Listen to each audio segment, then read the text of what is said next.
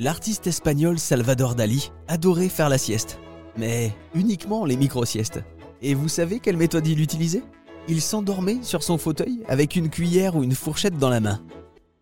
Et se réveillait dès le moment où il lâchait l'ustensile qui tombait sur une assiette préalablement disposée sur le sol.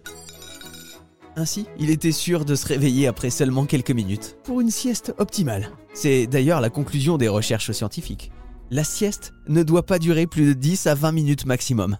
Et le sommeil? C'est son rayon, le professeur Pierre Philippe. Il est spécialiste du sommeil et psychiatre à Bordeaux et mène des recherches au CNRS. Alors parlons un petit peu de la sieste. Est-ce qu'elle est vraiment utile? Combien de temps elle doit durer? Est-ce qu'on doit la faire tous les jours? Alors, ponctuellement, elle peut être utile parce qu'elle permet de recharger euh, son, sommeil, en particulier euh, en récupérant d'une dette de sommeil qu'on aurait pu tout au long de la semaine.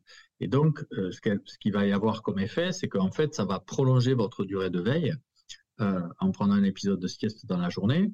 C'est aussi un marqueur de manque de sommeil potentiel, parce que si vous devez pratiquer une sieste, ça veut dire que soit vous n'avez pas assez de sommeil global au cours de la nuit, et ce de façon répétée, soit que vous avez une maladie qui perturbe votre niveau d'éveil. Donc, c'est une pratique qui est utilisée avec précaution. Si c'est une sieste agréable le week-end pour vous détendre, 5, 7, 8, 10 minutes max, c'est bien.